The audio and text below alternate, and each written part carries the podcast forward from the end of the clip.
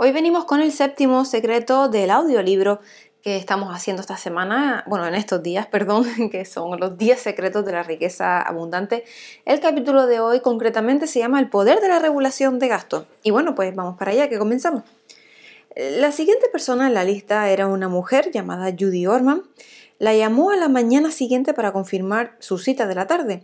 Y la señora Orman dirigía su propia empresa desde un despacho situado en su hogar. Eh, una casa amplia e independiente en una de las urbanizaciones más codiciadas de la ciudad. Era una mujer de color de grandes dimensiones, solo un poco más baja que el joven y parecía rondar los 40 años. La señora Orman era una mujer atractiva con unos ojos marrones de mirada profunda y el pelo negro trenzado y largo. Vestía ropa informal, un jersey rojo holgado y una malla negra. El despacho de la señora Orman se encontraba en la parte posterior de la vivienda y bueno, se trataba de una habitación amplia, bien iluminada.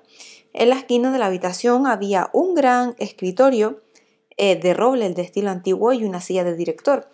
A la derecha del escritorio se veía un equipo informático, una workstation con dos teléfonos y otros dos dispositivos de lo último material de oficina. Y a la izquierda del escritorio había una cristalera que daba una terraza pavimentada de piedra situada al lado de un jardín bastante grande y digno de admiración. El césped mostraba un pequeño gradiente que acababa eh, a los pies de un magnífico sauce llorón que se levantaba a solo unos metros de un pequeño cobertizo de madera. Pero lo que hacía de la vista un lugar especial era el río que corría a espaldas del jardín. ¡Vaya, qué vista tan maravillosa! Admiró el joven. Debe ser fantástico disfrutar de este panorama mientras se trabaja. La señora Orman sonrió y dijo gracias. Sí que lo es. Era uno de mis sueños poder trabajar desde casa y tener vistas a un río. Y bueno, por supuesto, una de las grandes ventajas de trabajar desde casa es que puedo dedicarle más tiempo a mi familia, en vez de tener que perderlo en viajar en, en trenes atestados de gente o en un tráfico mortal. Sé de gente que pierde tres horas en ir y venir del trabajo. ¿Te imaginas? O sea, estamos hablando de 15 horas o, el equivalente a dos días de trabajo a la semana. El tiempo es algo muy preciso hoy en día, mucho más valioso que el oro, porque una vez que se ha ido no se puede recuperar.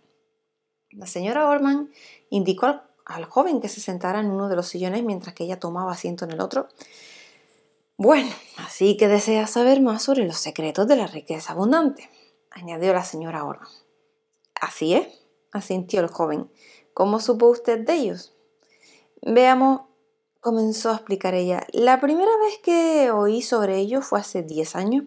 Me encontraba en unas circunstancias muy, muy diferentes de las actuales. Mi primer marido y yo acabábamos de separarnos y estaba ahogada en deuda. Tenía cientos de miles de pesetas cargadas en mis tarjetas de crédito. El banco me había denunciado por el impago de mi hipoteca y estaba en trámite de embargarme la casa. El juez me dio un mes para llegar a un acuerdo con mis acreedores y lo, o, o lo perdería todo. Dios mío, exclamó el joven, ¿cómo se las arregló para salir de ese embrollo? Ah, recuerdo muy bien ese día, prosiguió ella. Estaba hecho un mar de lágrimas, sentada en un banco a los alrededores del juzgado. Me sentía tan desesperada y no sabía qué hacer. La situación parecía imposible de resolver. ¿eh? Y en ese instante sentí eso, la calidez de una mano sobre mi hombro. Me volví y vi sentado a mi lado un señor mayor de origen oriental. Iba vestido con un traje y asumí que se trataba de un magistrado o pues algo similar. Me preguntó si necesitaba ayuda. Le agradecí su interés, pero le dije que no creía que él pudiera hacer nada para ayudarme. Se quedó a mi lado y me habló. No recuerdo mucho de lo que dijo, pero una frase en particular se grabó en mi memoria. Y era que se refería a la regla de oro en la resolución de problemas. Cuando creas que has explorado todas las posibilidades, recuerda una cosa, no lo has hecho. El joven sonrió para así al recordar que el anciano le había dado a él el mismo consejo. El anciano habló sobre los secretos de la riqueza abundante, prosiguió ella. Huelga decir que nunca había oído hablar de tal cosa, pero lo que el anciano estaba diciendo, pero me resultó realmente intrigante. O sea, era la primera vez que oía a alguien decir que teníamos el poder de controlar nuestro propio destino.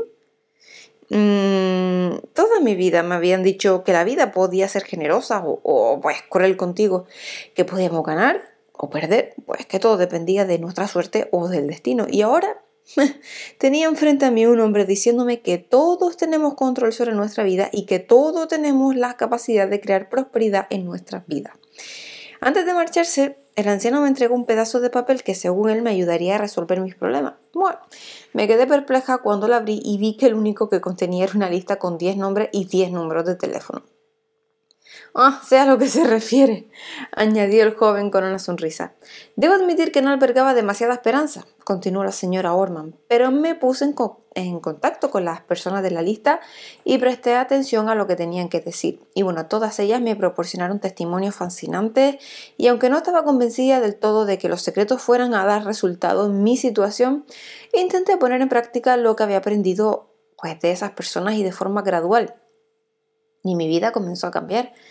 El joven sacó su ya inseparable cuaderno y bolígrafo y comenzó a tomar notas. Cuando acabó de escribir, levantó la vista y preguntó, ¿de qué manera empezó a cambiar su vida? Mira, primero estaba más alegre porque me sentía pues con más control sobre mi destino, pero además ante mi total sorpresa, en el transcurso de tres años pagué todas mis deudas y ahorré lo suficiente como para iniciar mi propio negocio desde casa. ¿Y cuál eh, cree usted que fueron los secretos que más le ayudaron a realizar tal cambio. Eh, quiso saber el joven intrigado por la experiencia de la señora Orman. Todos me ayudaron, confesó ella, pero en retrospectiva el secreto que en aquella época tuvo un efecto más profundo en mi vida fue el poder de la regulación de gasto. ¿Regulación de gasto? repitió el joven. ¿Se refiere a realizar un presupuesto? Algo así, afirmó ella. ¿Cómo puede un presupuesto ayudarte a originar riqueza? inquirió el joven. Bueno, ante todo recuerda que la riqueza no está determinada por lo que gana, sino por lo bien que puedes vivir con el dinero que gana, replicó la señora Orman. ¿Pero qué diferencia hay? objetó el joven. Ciertamente cuanto más, cuanto más dinero ganes, más cosas podrías costearte y mejor sería tu estilo de vida, ¿no? Mm, eso no es necesariamente cierto, añadió ella. De hecho, en muchas ocasiones observarás que cuanto más dinero ganes, más dinero tendrás que gastar y más sacrificios deberás hacer. Por ejemplo, mira, un sueldo mayor puede que suponga trabajar más horas y por tanto menos horas con la familia. Si ganases mucho más dinero, pero eso, bueno, mmm, supusiera que apenas puedes pasar tiempo con tus hijos, ¿te considerarías rico o próspero? Bueno, ahora sé lo que usted quiere decir, admitió el joven mientras se frotaba el mentón. La riqueza o la prosperidad están más relacionadas con la calidad de vida que con los ingresos que recibe, explicó la señora Orman. No es preciso ser un multimillonario para experimentar la riqueza abundante. Todo lo que necesitas es tener lo suficiente para vivir la vida de la forma pues que desea. Así que si mm, lo que deseas es riqueza y prosperidad, siguió diciendo ella, lo primero que necesitas es aprender a vivir dentro de tus posibilidades, lo que significa regular tu gasto. Unos ingresos de, por ejemplo, 200.000 pesetas y unos gastos de 180.000 pesetas conducen a la satisfacción, pero unos ingresos de 200.000 y unos gastos de 220.000 conducen a la miseria, porque te van a llevar al desastre. Sí, sí, sé lo que quieres decir, confesó, Vivir de acuerdo con nuestros propios medios nos evita acumular deuda, pero no veo cómo eso ayudarnos a incrementar nuestros ingresos. Pero puedes hacerlo, de, hecho es así. O sea, regular lo que gastas no solo es necesario para ser feliz con lo que ganas, insistió la señora Orman, sino que es un elemento esencial para crear más ingresos. ¿De verdad? dijo el joven. Y exactamente es que, ¿cómo sucede esto? Mira, nadie puede crear prosperidad ni riqueza sin una fuente continua de ingresos. ¿Estás de acuerdo conmigo en eso, no? El joven asintió con la cabeza y ella prosiguió. Por mucho capital que tengas, a menos pues que lo repongas a través de unos ingresos, tarde o temprano se agotará. La única forma de crear una fuente regular de ingresos es o bien ganar más de lo que gastas o que el dinero que ganas trabaje por ti. ¿Se refiere a ahorrar e invertir el dinero? Quiso saber el joven. Sí, si ahorras de forma regular y lo inviertes sabiamente, el dinero te producirá interés y crecerá. Pero para eso necesita ganar lo suficiente para ahorrar e invertir, argumentó el joven. Quiero decir que con lo que gano apenas si puedo cubrir los gastos que tengo, cuanto menos ahorrar. Créeme, se puede hacer. Le aseguró la señora Orman, pero por supuesto debes comprometerte a ello. Tienes que comenzar por decirte parte de mis ingresos son para mí. Todos mis ingresos son para mí, objetó el joven. Bueno, acabas de admitir que apenas sí tienes lo suficiente para salir adelante, así que hoy por hoy ese dinero no te pertenece. Tus ingresos están mayoritariamente dedicados a pagar tus deudas. Sí, bueno, pero balbuceó el joven. Mucha gente, yo era una de esas personas. Mm, debe luchar para que el dinero le llegue a fin de mes y solo trabajar para pagar deuda, prosiguió la señora Orman. Pero con frecuencia es así porque no se dan la opción de reservar parte de sus ingresos para así. Si deseas crear riqueza abundante en tu vida, debes empezar por abonarte parte de tus ingresos y utilizar esa cantidad como ahorro o inversiones que creen una fuente de ingreso. No creo que me pueda permitir ahorrar mucho si es que logro ahorrar algo insistió el joven. Si ese es el caso, quiere decir que no te has administrado bien, replicó la señora Orman. Créeme, no te puedes permitir el lujo de no ahorrar e invertir. Quizás tenga razón, pero es más fácil decirlo que hacerlo. Bueno, lo único que puedo decirte es lo que funcionó en mi caso. Empieza por poner a un lado un 10% de tus ingresos. Ganes lo que ganes, regula tus gastos cotidianos de tal manera que no sobrepasen el 90% de tus ingresos netos. Te aseguro que es más fácil de lo que piensas. Solo debes ser disciplinado al respecto y bueno, pues hacer de ello un hábito. Es posible que suponga renunciar pues a unos cuantos lujos, pero es un sacrificio a corto plazo y a la larga pues habrá merecido bastante la pena. Permíteme mostrarte algo prosiguió la señora Orman. Tomemos una situación hipotética y bueno, supongamos que te las has arreglado para ahorrar alrededor de 4.000 pesetas a la semana. Al año eso te supone 200.000 pesetas y si pones ese dinero bajo un plan de ahorro con un interés del 8%, al cabo de 25 años habrás pagado 5 millones de pesetas, pero habrías ahorrado 15 millones. ¿De verdad? exclamó el joven. ¿Y cómo es posible? Interés compuesto, respondió ella. El primer año tu interés se calcula a base de las 200.000 pesetas.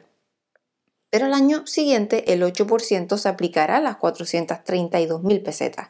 De esta manera, de hecho, estás recibiendo intereses sobre el interés que el banco te da. Es extraordinario lo rápido que los ahorros crecen cuando se les aplica un interés compuesto. Por ejemplo, si ahorras 200.000 pesetas al año durante 35 años, habrías pagado 7 millones de pesetas, pero habrías acumulado más de 37 millones. Pero, ¿qué me dice de la inflación? señala el joven. Si los precios se alzan en un 8% y tu inversión solo te aporta un 8%, no estarías en una situación mucho mejor que al, que al principio. Mira, en eso te llevas toda la razón, admitió la señora Orman. Es un punto realmente válido. El índice de crecimiento real de tus ahorros los constituye el porcentaje por encima del índice de la inflación. Elegí el 8% como un mero ejemplo para ilustrar la manera en que puedes hacer que tu dinero crezca cuando aplicas una regulación de tus gastos y ahorras de forma regular. No cabe duda de que para ahorrar e invertir bien se necesita de un conocimiento especializado o de un experto en la materia, un asesor. O sea, necesitas eh, asegurarte de que el plan de ahorro o de inversión que elijas se adapta bien a tus necesidades. Eso dependerá de tus ingresos, de tu estado marital, de los incentivos de desgrabación, de la disponibilidad que desees de ese dinero eh, que tenga durante un periodo de tiempo determinado. Pero lo más importante de todo esto es el principio de la regulación de gastos. Poner a un lado el dinero destinado al ahorro y a la inversión para que trabaje por ti y te produzca ingresos en el futuro. Y aunque esto te pueda resultar obvio, cuanto antes empieces a regular tus gastos, mejor vas a estar en el futuro. Un retraso de incluso 10 años puede marcar una diferencia enorme. Por eso es muy importante empezar a ahorrar en la juventud. Seguro que no hay demasiada diferencia entre alguien que empieza a ahorrar a los 30 años y otro que empieza a los 20, aventuró el joven. Pongamos un ejemplo que te permita juzgar por ti mismo. ¿Quién estará más desahogado a los 65 años? Un hombre que empezó a ahorrar 200.000 pesetas anuales a los 29 años y continuó así hasta los 65, u otro que empezó a los 19 años a ahorrar 200.000 pesetas, pero que dejó de hacerlo a los 29.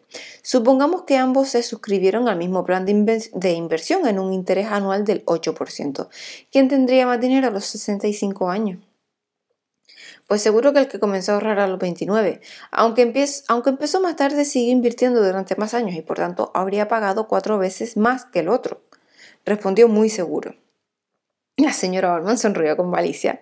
De hecho, tu hombre habría pagado 7.200.000 pesetas en ese periodo lo que supondría tener unos 40 millones mil pesetas para cuando alguien alcance los 65.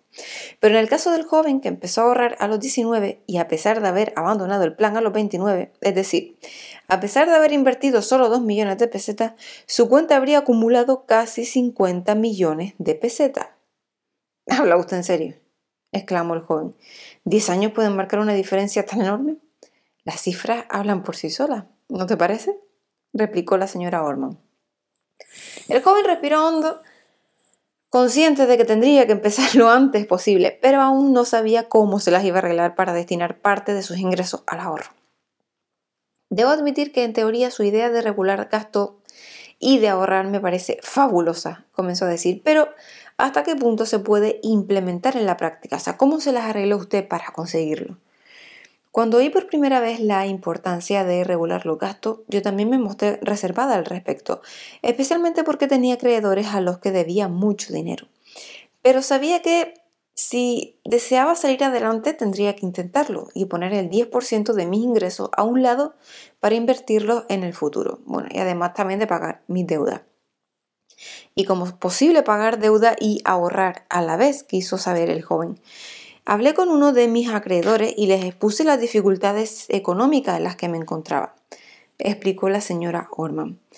Les propuse pagarles mensualmente una cantidad fija de mis ingresos. Sabían que yo no tendría, no tendría ingresos suficientes para pagarles de una vez y con esos pagos fraccionados al menos llegaría a recuperar su dinero. Después elaboré un presupuesto, viviría con el 70% de mis ingresos, emplearía un 20% para saldar deuda y el otro 10% lo ahorraría. De esta manera logré un sentido de avance ya que estaba saldando mi deuda y además acumulaba pues cierta riqueza. Esto no quiere decir por supuesto que sea fácil, o sea, tuve que renunciar a bastantes extravagancias. Por ejemplo, en vez de almorzar en un restaurante, me llevaba bocadillos al trabajo. Compraba muchos menos platos precocinados, salía de copas en contadas ocasiones y solo me compraba ropa en las rebajas. Pero una vez que elaboré el presupuesto me sentí mucho más motivada a trabajar y en unos cuantos años ya no solo había saldado todas mis deudas, sino que además había ahorrado lo suficiente para abrir mi propio negocio. De hecho, fue esa regulación de gasto la fuente de mi inspiración de mi negocio. ¿Y de qué manera? preguntó el joven. Como ya te puedes imaginar, tuve que vivir con un presupuesto bastante apretado y pronto descubrí que en las subastas podía encontrar verdaderas gangas, ¿no? Un día, mientras le mostraba a una de mis amigas una de mis últimas adquisiciones en una subasta, se me ocurrió la idea. Mi amiga me preguntó cómo podría enterarse de otras subastas en el área y eso me condujo a pensar que posiblemente había mucha gente interesada en asistir a ella. Así que empecé a editar un pequeño boletín mensual con información sobre todas las subastas locales. Después puse un pequeño anuncio en la prensa local y establecí un módico precio por la suscripción anual al boletín. Y la respuesta fue extraordinaria. Se me ocurrió ampliar el, al servicio al resto del país, así pues puse anuncio en otros periódicos locales y pronto recibí una avalancha de suscripciones. Bueno, eso fue bastante formidable exclamó el joven. Sí, la verdad es que lo es, y todo gracias al poder de la regulación de gasto. Si no hubiera ahorrado dinero, no hubiera tenido los medios para iniciar mi negocio, y este no hubiera dado resultados si no hubiese controlado los gastos de operación. Eh, ¿Sabes que casi el 80% de los negocios fracasan en los primeros 12 meses de apertura porque han invertido más de su capital disponible? El joven negó con la cabeza. Pero aún más importante, continuó diciendo la señora Orman. La regulación de gastos me sirvió no solo para montar mi negocio, sino que me, me garantizó riqueza para el futuro al lograr que mis ahorros trabajasen por mí. ¿Realmente cree usted que eso es tan importante? Volvió a preguntar el joven. Absolutamente, aseguró la señora Orman. Veamos, no estoy insinuando ni por un instante que vivas como un ermitaño y que te niegues todos los placeres de la vida para hacerte rico.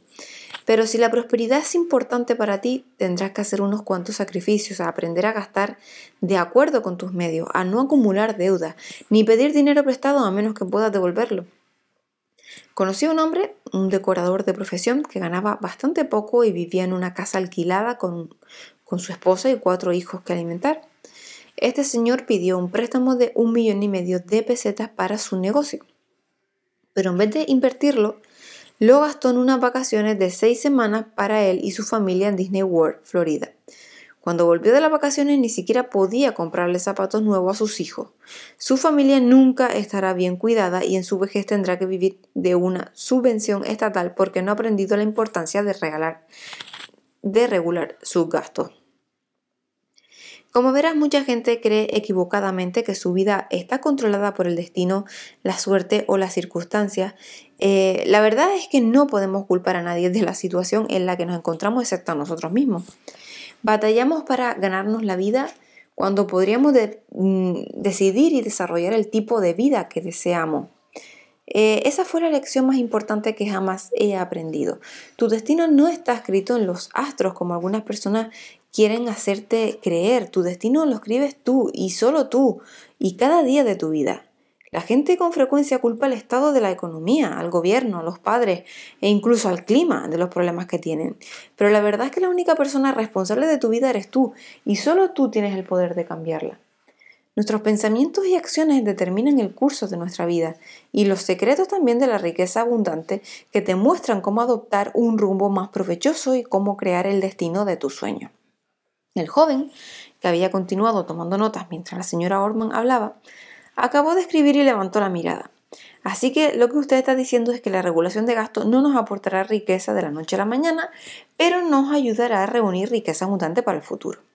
Exactamente, replicó ella, y virtualmente cualquier persona puede beneficiarse de ello. Primero, asegúrate de que no incurres en deudas innecesarias y en segundo lugar, procura que tu dinero trabaje por ti. Pero uno debe esperar durante mucho tiempo antes de recoger fruto, se quejó el joven. Estoy de acuerdo en que la regulación de gastos y el ahorro puede ayudar en la vejez, pero ¿cómo puede ayudarnos a crear riqueza ahora o en un futuro por lo menos inmediato?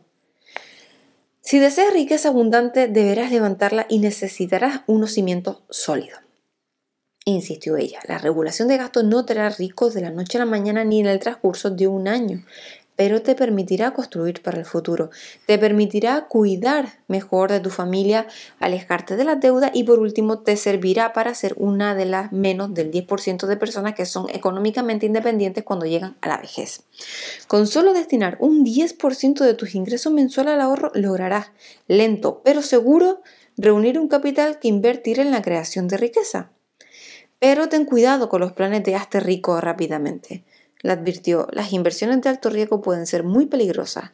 Es mejor aplicar un poco de cautela y no arrepentirse después. Es cierto que a veces uno debe correr riesgos en la vida, pero deben ser riesgos meditados, no apuestas al azar. Pero una vez que, hayas acumulado mucho dinero, aventuro, seguramente no, necesitas, no necesitarás ejercer un control sobre tu gasto descubrirás que los gastos de una persona invariable aumentan en proporción directa a sus ingresos, contestó la señora Orman. Tan pronto como los ingresos aumentan, la gente empieza a gastar más una casa más grande, un coche mejor, unas vacaciones más lujosas, ropa de marca, restaurantes más caros, a menos que tomen la decisión consciente de regular gastos. Es cierto que existen algunas personas que no necesitan preocuparse por lo que gastan, pero para la mayoría esa no es, no es el caso. Incluso muchos millonarios necesitan controlar gastos. De hecho, una de las razones por la que muchas personas a las que les ha tocado la lotería acaban de nuevo sin una peseta es porque no regulan lo que gastan. Se dedican a gastar sin pensar en el mañana. Recuerda que la riqueza consiste en crear una fuente de ingresos continua. Si no logras esa fuente continua, el dinero acabará agotándose igual que un pantano sin un río que lo alimente.